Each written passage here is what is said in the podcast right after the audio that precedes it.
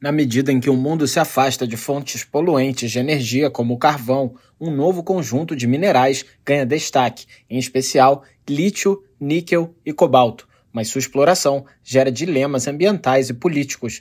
Este será um dos temas de destaque da sexta sessão da Assembleia das Nações Unidas para o Meio Ambiente, UNEA 6, que começa dia 26 de fevereiro em Nairobi, no Quênia. Ao negociar resoluções e declarações, os governos terão a chance de definir soluções para assegurar a mineração responsável.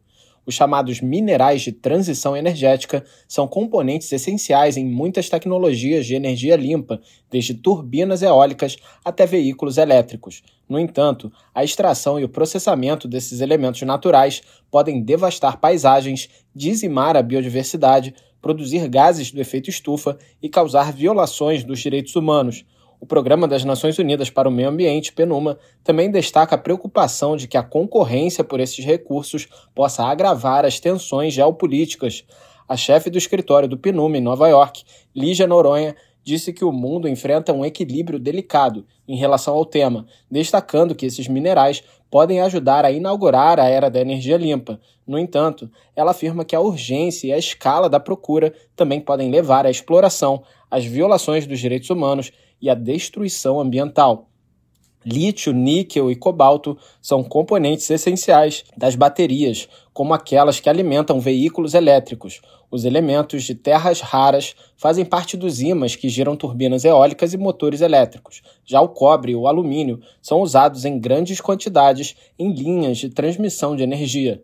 Esses minerais podem ser encontrados no mundo todo, porém alguns países e empresas controlam a sua extração.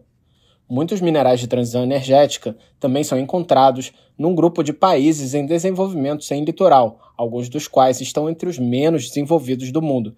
Entre 2017 e 2022, a procura de lítio triplicou, a de níquel aumentou 40% e a de cobalto aumentou 70%, segundo a Agência Internacional de Energia.